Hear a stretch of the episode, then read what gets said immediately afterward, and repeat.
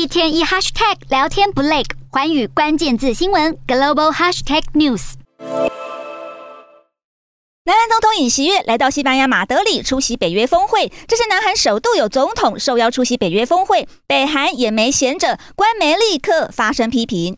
北韩还痛批北约是美国用来扩张霸权的工具，并称美国、日本和南韩三国的目的是要建立亚洲版北约来威胁北韩，这将为东太平洋带来新冷战局势。不过，除了对外向其他国家，北韩领袖金正恩恐怕得先搞定国内面临的问题。金正恩在这个月中曾经捐出存放在自家的药品给北韩新冠肺炎患者和急性肠道传染病患，当时官媒还趁机大内宣赞扬金正恩功绩，但现在却被爆出这些药物根本没效用，导致金正恩的妹妹金宇镇这张发药照片引发热议。金宇镇将物资交给一名长相斯文的男子。通常表情冷冰冰、发言呛辣的金宇镇，难得露出宛如小女人一般的娇滴滴笑容，左手中指还戴上戒指。南韩专家推测，这名男子有可能是金宇镇的老公，而且在北韩，一般人很难能站着从北韩第二号人物金宇镇手上接受药物。不过，究竟真相为何，仍有待查证。